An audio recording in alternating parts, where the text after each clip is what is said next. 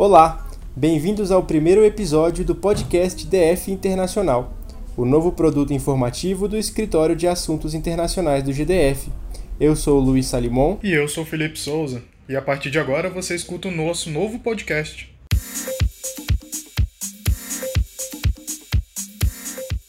Outubro foi o mês das crianças e o GDF promoveu várias ações para esse segmento. Entre eles, a campanha Vem Brincar Comigo, que arrecadou brinquedos para a população mais carente, de iniciativa da primeira-dama do DF, Maiara Noronha Rocha. Dentro dessa campanha, o Escritório de Assuntos Internacionais, junto com a Subchefia de Políticas Sociais para a Primeira Infância, a Secretaria de Desenvolvimento Social e a Secretaria de Saúde, criaram a iniciativa Adote Espaço Criança, que buscou o apoio das embaixadas para a revitalização dos espaços infantis nas unidades básicas de saúde, as UBS, e nos Centros de Referência em Assistência Social, os CRAS do Distrito Federal. E para falar um pouco sobre essa iniciativa, a gente conversa com a chefe do Escritório de Assuntos Internacionais, Renata Zucchini. Oi, Renata. Bom dia, Luiz. Tudo bem? É um grande prazer estar aqui no nosso primeiro podcast para falar um pouquinho sobre a iniciativa Adote um Espaço Criança, que teve um sucesso aqui no governo do Distrito Federal. Chegamos ao final da campanha e inauguramos os espaços criança montados com essas doações.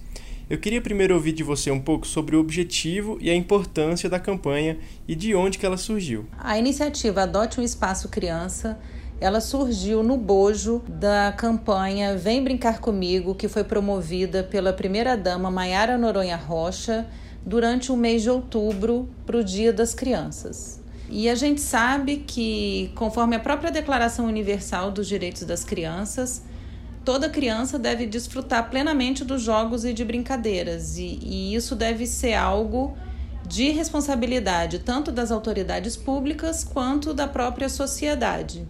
Nós levamos em consideração essa parceria que o governo do Distrito Federal tem com as representações diplomáticas e os organismos internacionais que são sediados aqui na cidade. Eles são sempre muito parceiros de todas as ações promovidas pelo GDF então, como forma de integrá-los, pensamos na adoção de espaços para que a gente pudesse é, montar um lugar onde recebessem crianças que estivessem acompanhadas das famílias que estavam sendo atendidas, para que aquilo é, disponibilizasse um espaço de, de descontração, de divertimento, enquanto estava sendo feito o um momento de atendimento e a gente conseguiu a adoção de 19 espaços em várias regiões, por nove embaixadas diferentes. Como que você avalia essa cooperação com as embaixadas?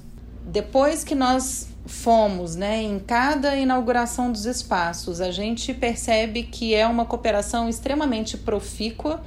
É, a gente percebe a importância disso para as próprias representações diplomáticas, porque a gente aproxima esse público né, na realidade do Distrito Federal e como sempre nós dizemos a eles que a gente quer que eles se sintam como um verdadeiro brasiliense aqui na cidade. E por outro lado, né, em relação às UBSs e os CRAs, a gente vê também com grande importância que eles tenham a oportunidade de ter um espaço mesmo para poder receber essas crianças de uma forma mais agradável. Eu queria que você falasse um pouco sobre os critérios para a escolha dessas doações, porque teve uma padronização, lousa, revisteiro mesas, tapetes emborrachados. Fala um pouco sobre isso. Por que a escolha desses itens em específico?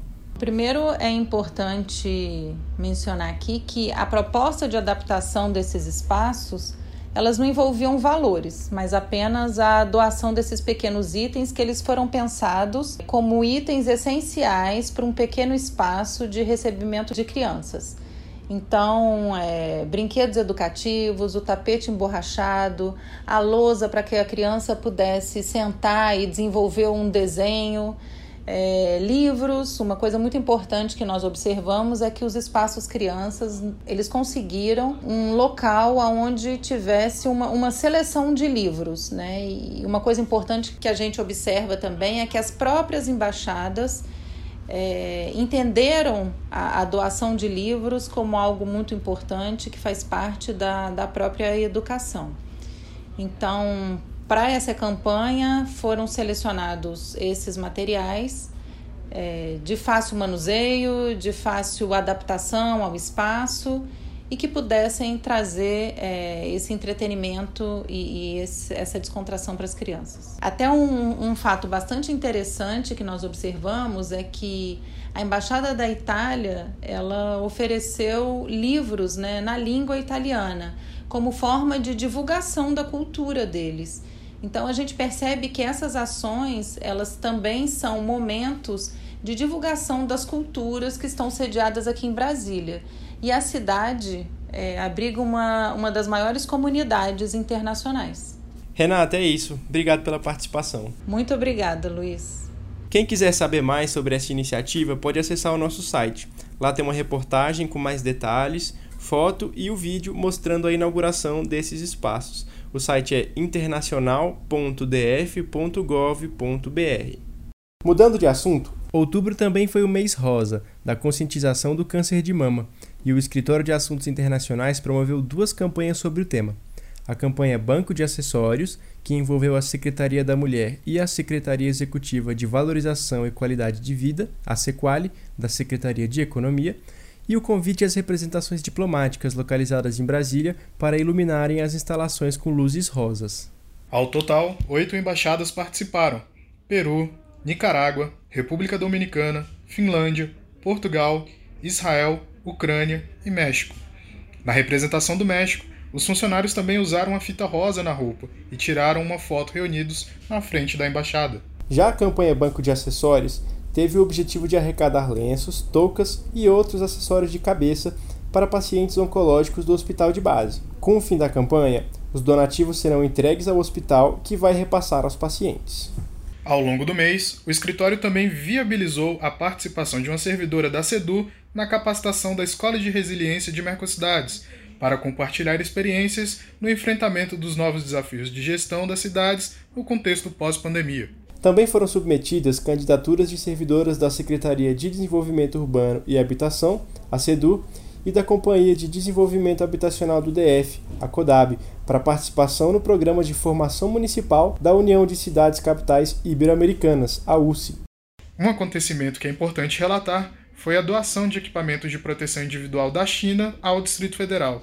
O GDF agradeceu as doações e a parceria entre o governo local e a China em uma cerimônia virtual com o embaixador chinês Yang Guomin, o vice-governador Paco Brito, em nome do governador Ibanez Rocha, e representantes da Secretaria de Saúde do DF e do nosso Escritório de Assuntos Internacionais.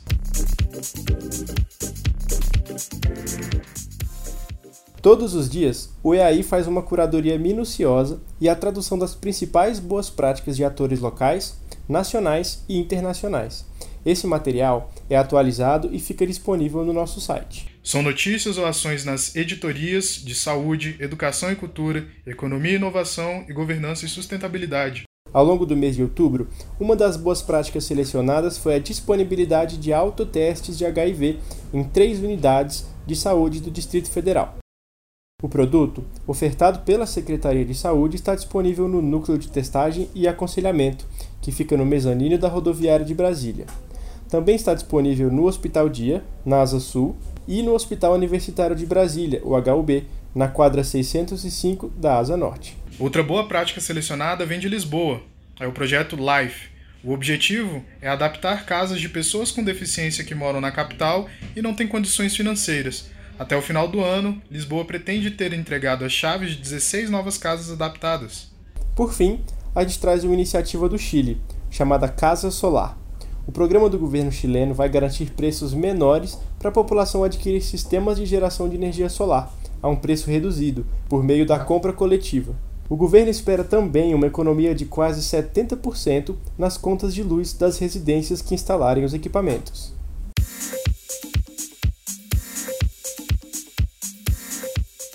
E aí, Felipe, qual que é o seu lugar favorito de Brasília? Olha, eu gosto muito da orla do Lago Paranoá, ali perto da ponte JK. Eu fiz essa pergunta porque no bloco de hoje a gente traz dicas culturais. A primeira delas é uma coleção lançada pela Secretaria de Turismo, com sete livros, chamada Coleção Rotas Brasília. São publicações com os percursos essenciais tanto para quem já ama a cidade quanto para quem ainda é marinheiro de primeira viagem por aqui.